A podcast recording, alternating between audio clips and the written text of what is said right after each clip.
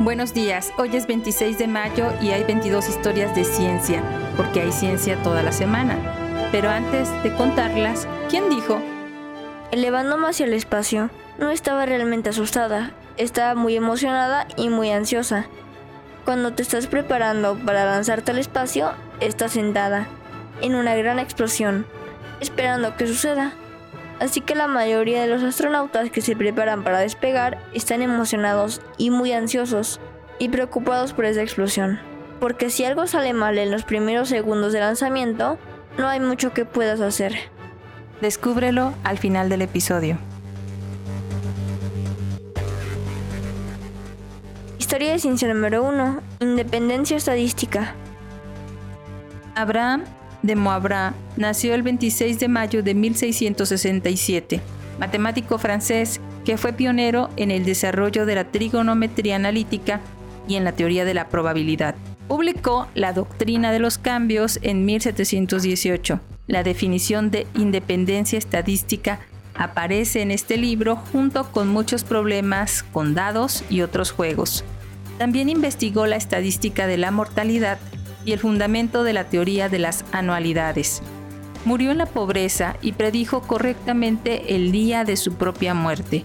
Descubrió que dormía 15 minutos más cada noche y a partir de esta progresión aritmética calculó que moriría el día que durmiera 24 horas y así fue. Historia de ciencia número 2. Animálculos de Leeuwenhoek. Un día como hoy de 1676, Antonio von Leeuwenhoek aplicó su pasatiempo de hacer microscopios con sus propias lentes hechas a mano para observar el agua que corría por un techo durante una fuerte tormenta. Él encuentra que contiene, en sus palabras, muy pequeños animálculos. La vida que ha encontrado en el agua de escorrentía no está presente en el agua de lluvia pura. Este fue un descubrimiento fundamental ya que demostró que las bacterias y los animales unicelulares no caían del cielo. Cuando una bola de vidrio fundido se infla como un globo, una pequeña gota de líquido caliente se acumula en el fondo de la burbuja. Leeuwenhoek utilizó estas gotas como lentes de microscopio para ver los animálculos. A pesar de su naturaleza tosca, esas primeras lentes permitieron a Leeuwenhoek describir un asombroso mundo de vida microscópica.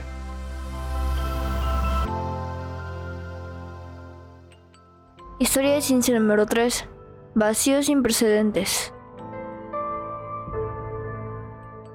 Heinrich Heisler nació el 26 de mayo de 1815, soplador de vidrio alemán que da nombre a la bomba de vacío Heisler y al tubo Heisler.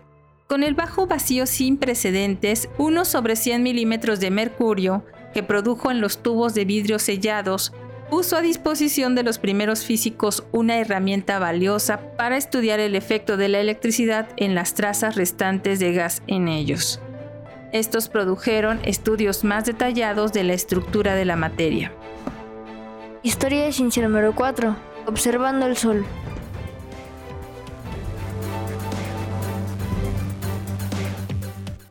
Richard Christopher Carrington nació el 26 de mayo de 1826, astrónomo inglés que al observar los movimientos de las manchas solares descubrió una aparente aceleración ecuatorial del Sol, es decir, que gira más rápido en el ecuador que cerca de los polos. También descubrió el movimiento de las zonas de manchas solares hacia el ecuador del Sol a medida que avanza el ciclo solar. Carrington se dedicó al estudio de las manchas solares y su trabajo, que se extendió desde 1853 hasta 1861, fue recopilado en su obra Observation of the Spot of the Sun de 1863. Fue el primero en observar una llamarada solar en 1859. Estaba observando un grupo prominente de manchas solares el primero de septiembre de ese año, cuando de repente estallaron dos manchas de luz intensamente brillantes y blancas, aunque el brillo decayó rápidamente. La llamarada que había visto era de la rara variedad que es visible en la luz blanca. Sugirió la influencia eléctrica sobre la Tierra y sus auroras y determinó los elementos del eje de rotación del Sol, basándose en los movimientos de estas manchas. y sus resultados se siguen utilizando en la actualidad. La rotación de Carrington es un sistema para medir la longitud solar basado en sus observaciones de las tasas de rotación solar en latitudes bajas. Hizo las observaciones iniciales que condujeron al establecimiento de la ley de Spoorer. Historia de ciencia número 5. Fabricación de acero. En 1857, Robin Mushet, un metalúrgico inglés, recibió una patente estadounidense para un método de fabricación de acero que mejoró el proceso Bessemer para fabricar acero que sería más maleable. Su proceso agregó manganeso en forma de Spiegelleisen, una aleación de hierro y manganeso derivada de un mineral de hierro prusiano que consiste esencialmente en un doble carbonato de hierro y manganeso. La blandura o dureza del acero podía regularse disminuyendo o aumentando la proporción de triple compuesto de hierro, carbono y manganeso. Eligió usar la aleación de mineral prusiano porque estaba más libre de azufre, fósforo y silicio. Mushet también descubrió el acero de tuxteno, una aleación con 8% de tuxteno. Historia de ciencia número 6. Química físico-orgánica. Julius Stieglitz nació el 26 de mayo de 1867, químico estadounidense que interpretó el comportamiento y la estructura de los compuestos orgánicos a la luz de la teoría de valencia y aplicó los métodos de la química física a la química orgánica. Su investigación en campos como los reordenamientos moleculares y la estereoquímica ayudó a sentar las bases de la química físico-orgánica. Durante la Primera Guerra Mundial, aconsejó al gobierno sobre cómo superar la escasez de productos químicos que venían de Alemania. Estuvo muy activo en la Primera Guerra Mundial desarrollando gases de guerra, tintes y productos químicos para las fuerzas militares estadounidenses. Se desempeñó como presidente del Comité de Drogas Sintéticas del Consejo Nacional de Investigación de ese país. Historia de ciencia número 7. Soluciones a problemas de aviones. Henry Farman nació el 26 de mayo de 1874 aviador y diseñador de aviones francés que desarrolló alerones para resolver los problemas enormemente difíciles y peligrosos del control lateral en 1908. Posteriormente, su innovación se generalizó a todos los planos. Su primer paso en la aviación fue el diseño, el cual comenzó en 1907, cuando ordenó su propio avión incorporando a su diseño modificaciones de un diedro en las alas, y la reducción de la cola a un solo plano. Estas modificaciones intuitivas, más que científicas, fueron el comienzo de una larga carrera en la que Farman diagnosticó y resolvió una miriada de problemas estructurales y de control de, aeronaves.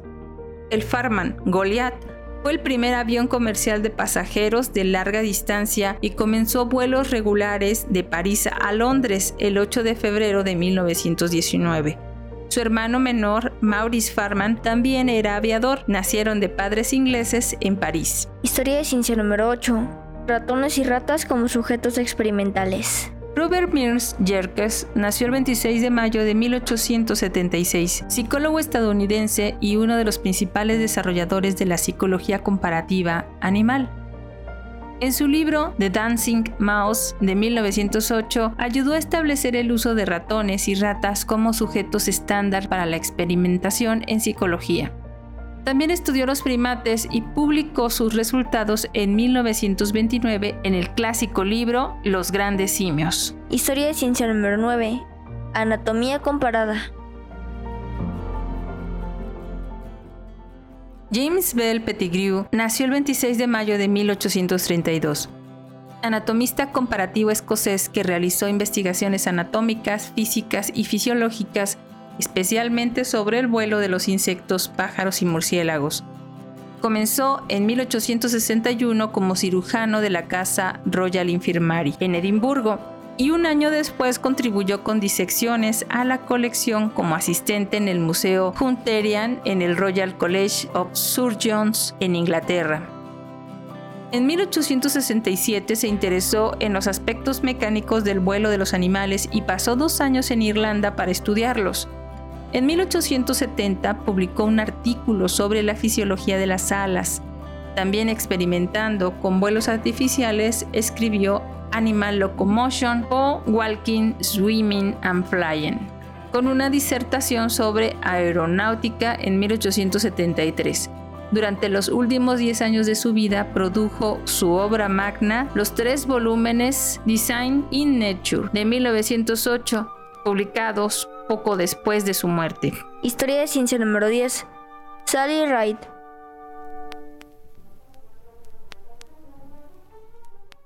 Sally Ride nació el 26 de mayo de 1951 astronauta estadounidense que se convirtió en la primera mujer de ese país en orbitar la Tierra cuando voló a bordo del transbordador espacial Challenger el 18 de junio de 1983. Solo dos mujeres la precedieron en el espacio, Valentina Tereskova en 1963 y Svetlana Savitskaya en 1982, ambas de la ex Unión Soviética. Wright aplicó al programa de astronautas después de leer un anuncio en el periódico. De los 8.000 solicitantes del programa espacial de ese año, se seleccionaron a 35 personas, incluidas 6 mujeres. Aceptada en el cuerpo de astronautas en 1978, completó su formación como especialista en misiones en 1979 y voló en dos misiones con el Challenger, la segunda en 1984. La doctora Wright, doctora en física, fue miembro del equipo elegido para investigar la explosión del Challenger en 1986. Historia de ciencia número 11. Barco solar de Keops. Un día como hoy de 1954 se descubrió una embarcación funeraria que había sido construida por el faraón Keops, también conocido como Khufu, 4600 años antes para llevar su alma al cielo. Fue construido con madera sagrada de moro y cedro y sellado en un pozo cubierto con losas de piedra junto a su pirámide en Giza, Egipto. Un barrido de timón, remos y rollos de cuerdas de lino estaban listos para partir. Fue encontrado por Kamal en Malak, director del trabajo arqueológico de Giza y el Bajo Egipto. El hallazgo fue importante ya que contenía los primeros muebles y artefactos del reinado de Keops, que escaparon del saqueo de los ladrones de tumba. Se esculpió una mirilla a través de uno de los bloques de piedra caliza de 15 toneladas que formaban el techo del corredor. Su compañero, largamente buscado, fue visto por primera vez el 25 de octubre de 1987. Historia de ciencia número 12. El regreso del Apolo 10. Un día como hoy de 1969 regresan a la Tierra los astronautas del Apolo 10, después de un exitoso ensayo general de ocho días para el primer alunizaje tripulado. La misión Apolo 10 lanzada el 18 de mayo fue una puesta en escena completa de la misión Apolo 11 sin aterrizar en la Luna. La misión fue la segunda en orbitar la Luna y la primera en viajar a la Luna con toda la configuración de la nave espacial Apolo. Los astronautas Thomas Stanford y Eugene Cernan descendieron dentro del módulo lunar a 14 kilómetros de la superficie, logrando el acercamiento mayor a la Luna antes que el Apolo 11, el cual aterrizó dos meses después. Historia de ciencia número 13. Agua en Marte. En el 2002, Mars Odyssey encuentra signos de enormes depósitos de hielo de agua en el planeta Marte, suficiente hielo de agua para llenar el lago de Michigan dos veces. Y eso puede ser solo la punta del iceberg, según dijo un grupo científico de la NASA, quienes utilizaron el conjunto de instrumentos del espectrómetro de rayos gamma del Odyssey para detectar hidrógeno lo que indicó la presencia de hielo en el metro superior del suelo en una gran región que rodea el polo sur del planeta.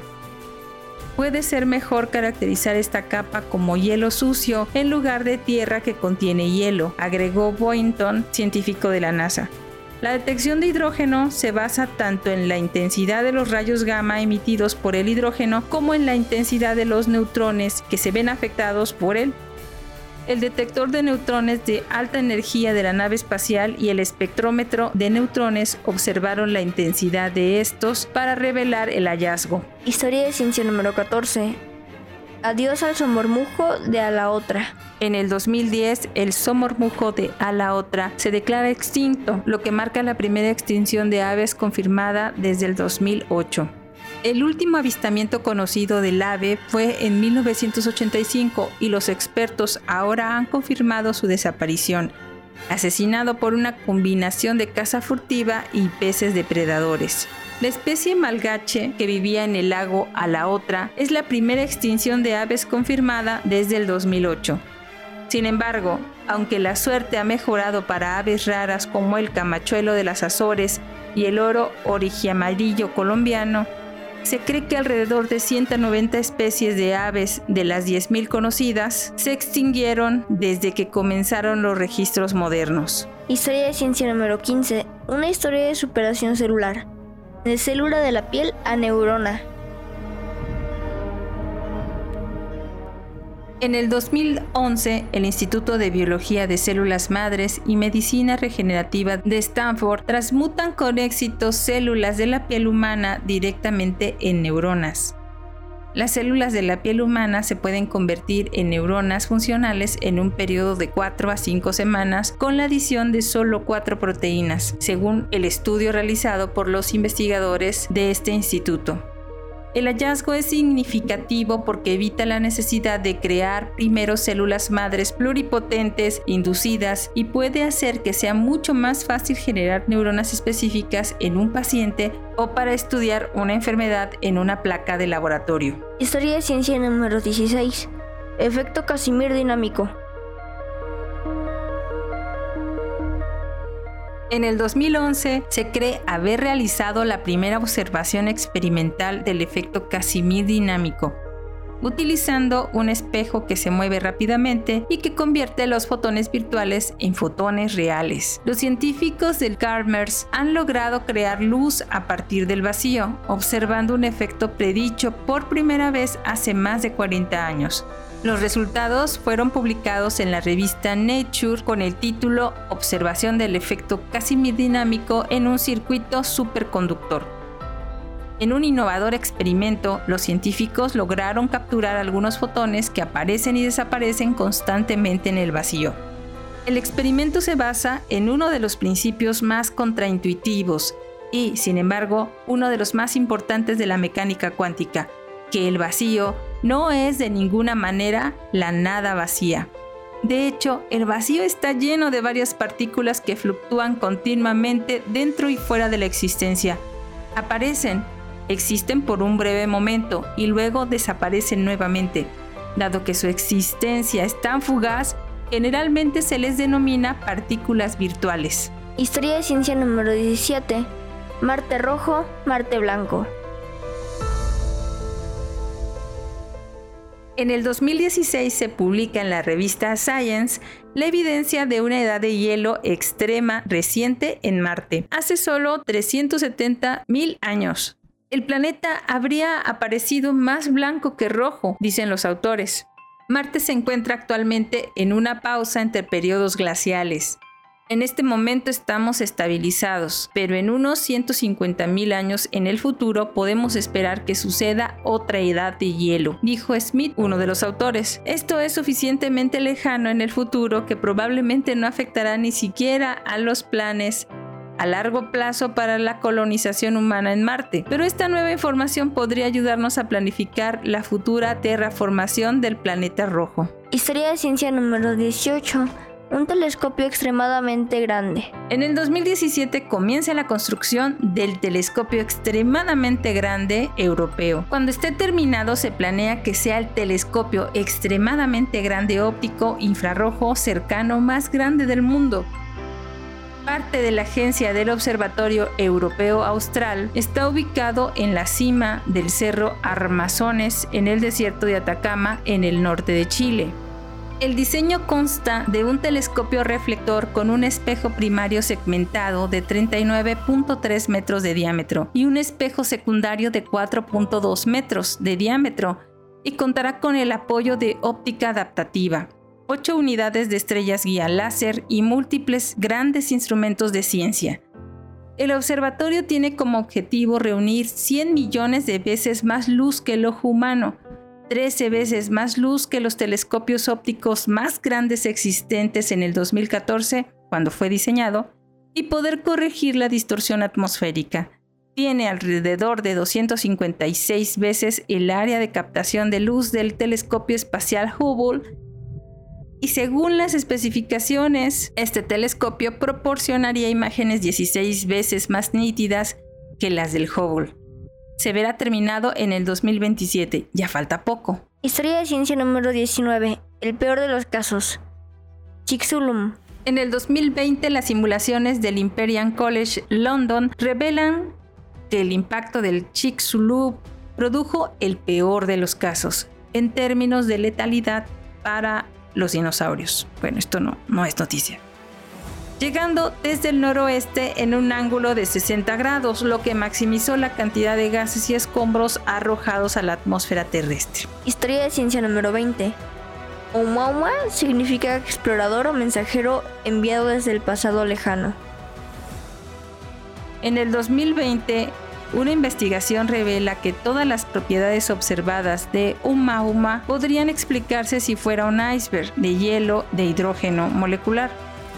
Informan en un artículo preliminar publicado en una revista en junio que todas las propiedades observadas en Uma pueden explicarse si contiene una fracción significativa de hielo de hidrógeno molecular. Sugieren que se formó en una nube interestelar donde nacen las estrellas y se sentó relativamente inmóvil con su hielo desgastándose a medida que se acercaba a nuestro Sol, lo que explica su forma. El nombre de este cuerpo estelar proviene del hawaiano Umauma, que significa explorador, y refleja la forma en que el objeto es como un explorador o mensajero enviado desde el pasado lejano para llegar a la humanidad.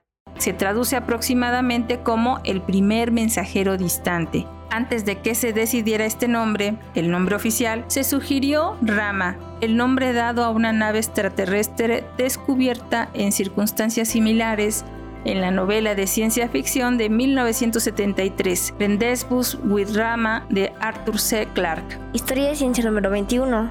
Tarifas de uso orbital. También en el 2020 se sugiere una solución a lo que se considera el núcleo del problema de los desechos espaciales, la cual puede ser un acuerdo internacional para cobrar a los operadores tarifas de uso orbital por cada satélite puesto en órbita y que esto podría más que cuadriplicar el valor a largo plazo de la industria satelital para el 2040. Historia de ciencia número 22. Un reparador de órganos desincronizados. En el 2021, una investigación desarrolla un modulador de los ritmos circadianos de los tejidos que responden a la luz y dura días a través de la inhibición del CK1 que puede ser útil para la investigación cronobiológica y la reparación de órganos que están desincronizados. El progreso prometedor en la investigación, los modelos de enfermedades y las aplicaciones clínicas deberían alentar un esfuerzo concertado hacia una nueva era de la medicina circadiana. Yo necesito llevar mis órganos a resincronizar.